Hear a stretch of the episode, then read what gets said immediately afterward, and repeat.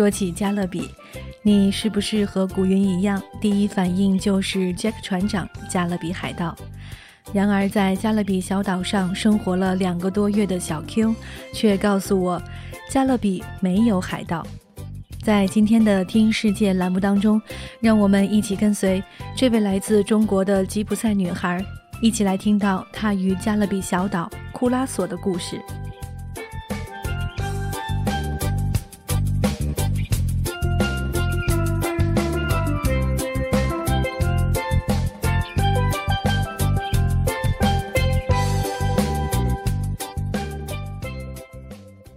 库拉索这个加勒比小岛是一个在地图上都不会被标出来的地方。每到有人问起我，都要解释道：这是一个在加勒比海地区的小岛，是河属安德烈斯德群岛的一部分，离委内瑞拉非常近。此时，朋友们就会恍然大悟：哦，加勒比海盗。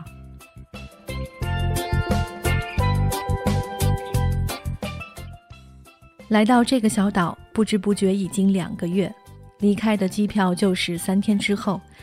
既然说到了海盗，不得不让我回想到这两个月来认识的库拉索人。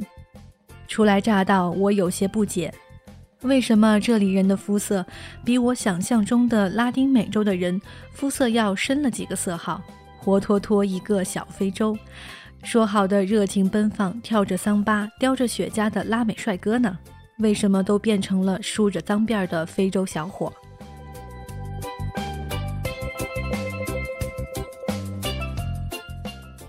如果我说这是和殖民历史有关，可真不是套路你。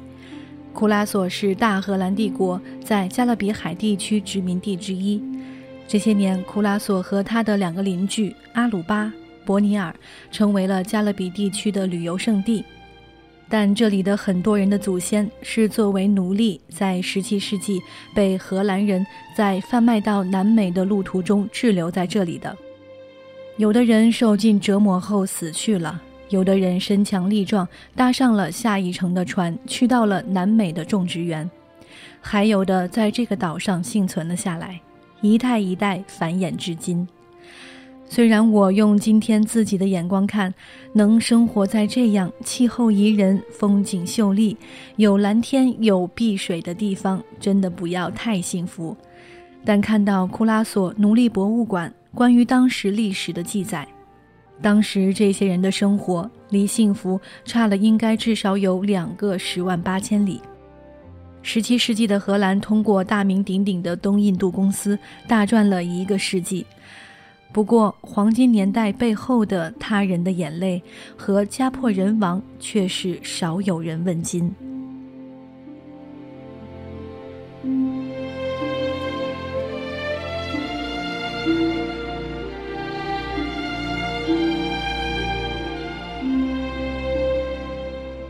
这段历史对这里的人有多沉重，不难从他们的聊天中感受到。一日，我和我的希腊朋友去岛上的国家公园游玩，在售票口就经历了这样一幕。这个公园有两部分，最漂亮的一部分，只有在早上十一点以前可以入园。我们来的有些晚了，被售票口兼纪念品商店的工作大妈通知已经无法入园。不赶时间的我们知道，既然已经进不了公园了，索性就挑起了纪念品。这时来了两位荷兰人，也想进入公园。大妈解释说，公园已经关门了。这两位似乎还是不肯死心，和大妈软磨硬泡了半天。最后，大妈说道：“如果你们想参观的话，可以去隔壁的公园，景色也非常棒。你们想看的海岸悬崖那里更漂亮。你们如果现在过去的话，还来得及。”就这样把两个人打发走了。二人走后，大妈对我们说道：“你以为我不知道这些荷兰人在想什么吗？他们是想逃票，自己抄小道进公园。他们很聪明，他们觉得我们都是傻瓜。但是我也很聪明，所以我给他们建议，让他们去另外一个地方，并告诉他们那里更漂亮。”说完，为自己的小聪明一脸得意。这是一件再小不过的事，小到把它写进文章都算我小肚鸡肠。但这确实是我在岛上不止一次遇到的情况。这种好似与生俱来的防备心，不知是否与那段不愉快的历史和与生俱来的自卑心有关。这问题无非是让自己更强大的是时刻把他人放在对立面的斤斤计较，还是把自己放在更高处的包容大度。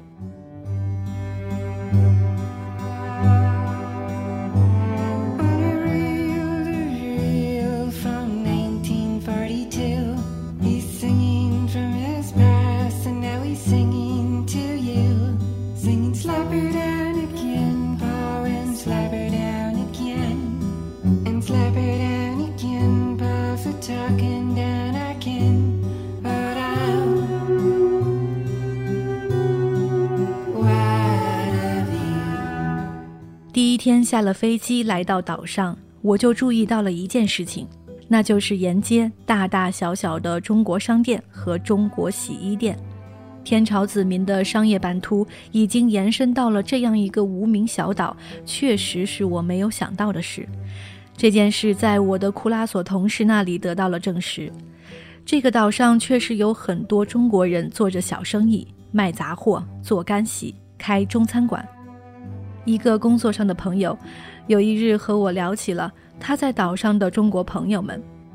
他说他很喜欢中国人，喜欢中国菜。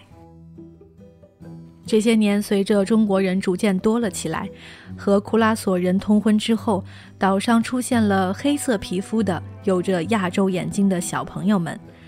另一位平时从不说话、开会从来睡不醒的库拉索同事，一日来到我身边对我说。有一天我会去中国的，我要去中国找一个中国女朋友和她结婚。其实我之前喜欢我们班上的一个中国妹子，但是她有一个另外的库拉索男朋友，可是她后来却和一个中国小伙生了孩子。我觉得中国妹子漂亮，和这里的妹子不一样。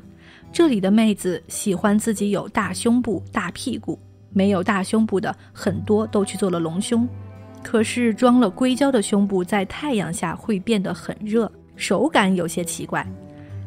话说到这里，我已经笑得前仰后合，自行脑补了一堆少儿不宜的画面。能够以这种方式找到两个世界、两段文明的共通之处，让我感到欣慰。这个世界还有救。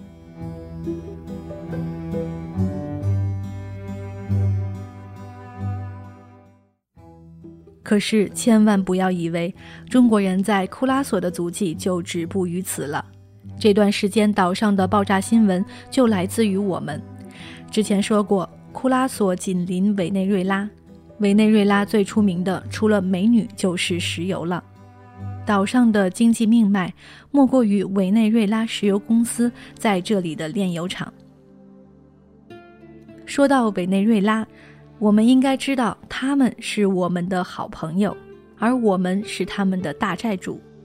这些年，委内瑞拉国内政治风雨飘摇，骚乱不断，据说已经无法偿还对我们的债务，对他们自己在岛上的炼油厂也已经无力投资。眼看着年久失修的炼油厂日复一日不停生产着不止的石油，还有污染之际，一家中资的公司。成了投资这个炼油厂的最靠谱的对象。从和这里的人聊天中，不难听到的是一种担忧和期待交织的心态。大家心头悬着的一个问号，无疑是这样的一笔大买卖对每个人而言意味着什么。希望两个公司在各取所需的交易之中，也能够给这里的人们带来实际的好处吧。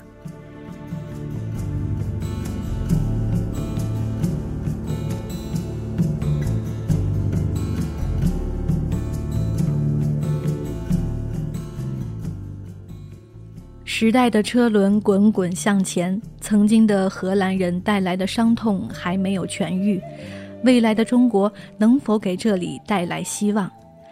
对我而言，所有的相聚都有再见的一天，虽然不是所有的再见之后还会再相聚。不论如何，太阳会照常升起，但加勒比已经没有海盗。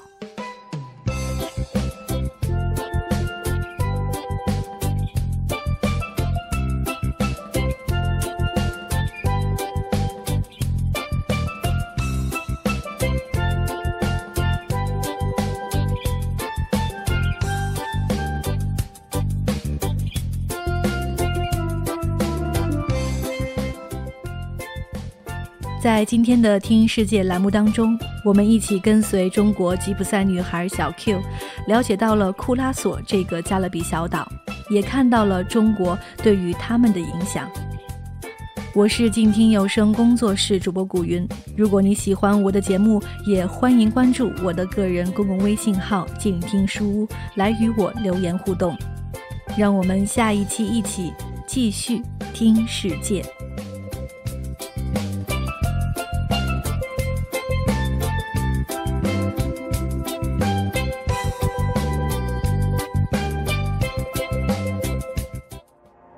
太阳升起，当你慵懒地拉开窗帘，让窗户透进阳光。肯尼亚草原上，桑布鲁人可能正在举行一场篝火晚会。华灯初上，当你优雅地坐在餐馆，饭菜的香味四溢。阿拉斯加海上，一头鲸鱼可能正在夕阳下跃出水面。静听有声，带你一起听世界。